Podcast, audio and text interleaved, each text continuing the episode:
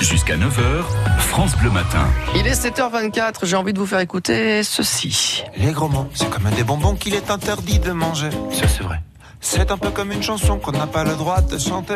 Pas faux. Voilà, Barcela et Aldebert Aldebert. avec cette chanson Les Gros Mots que vous pouvez retrouver d'ailleurs sur l'album de Barcela, Soleil. Alors euh, oui, on va parler euh, gros mots, puisque chaque matin, on aime bien donner la parole aux, aux enfants.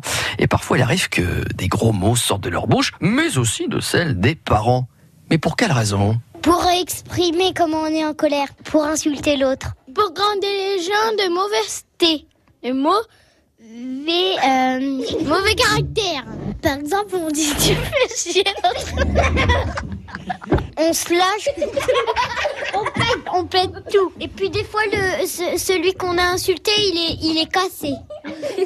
ben, des fois, ça peut clouer le bec de l'autre. hein. On dit des gros mots quand on est divorcé, on casse la maison aussi. Parce qu'on s'aime plus.